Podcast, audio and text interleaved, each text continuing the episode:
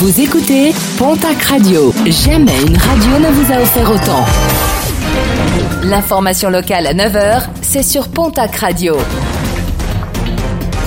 Bonjour Jean-Marc Courage Sénac.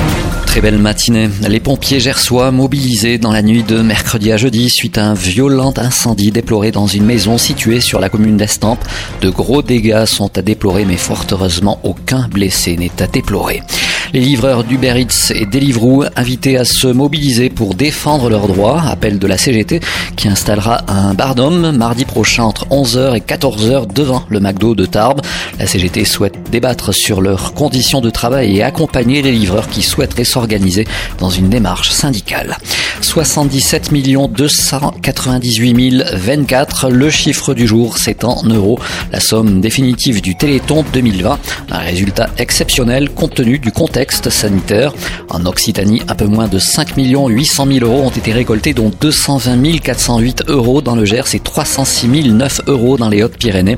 En Nouvelle-Aquitaine, les Pyrénées-Atlantiques se distinguent en étant le deuxième département de la région le plus généreux, juste derrière la Gironde, avec des dons qui s'élèvent à 1 143 722 euros. Le programme sportif de ce week-end avec en rugby top 14 le derby du 64 entre la section paloise et l'aviron bayonnais. Coup d'envoi de la rencontre ce soir à 20h45 au hameau et en direct sur Canal Plus Sport en Pro D2 cette fois-ci.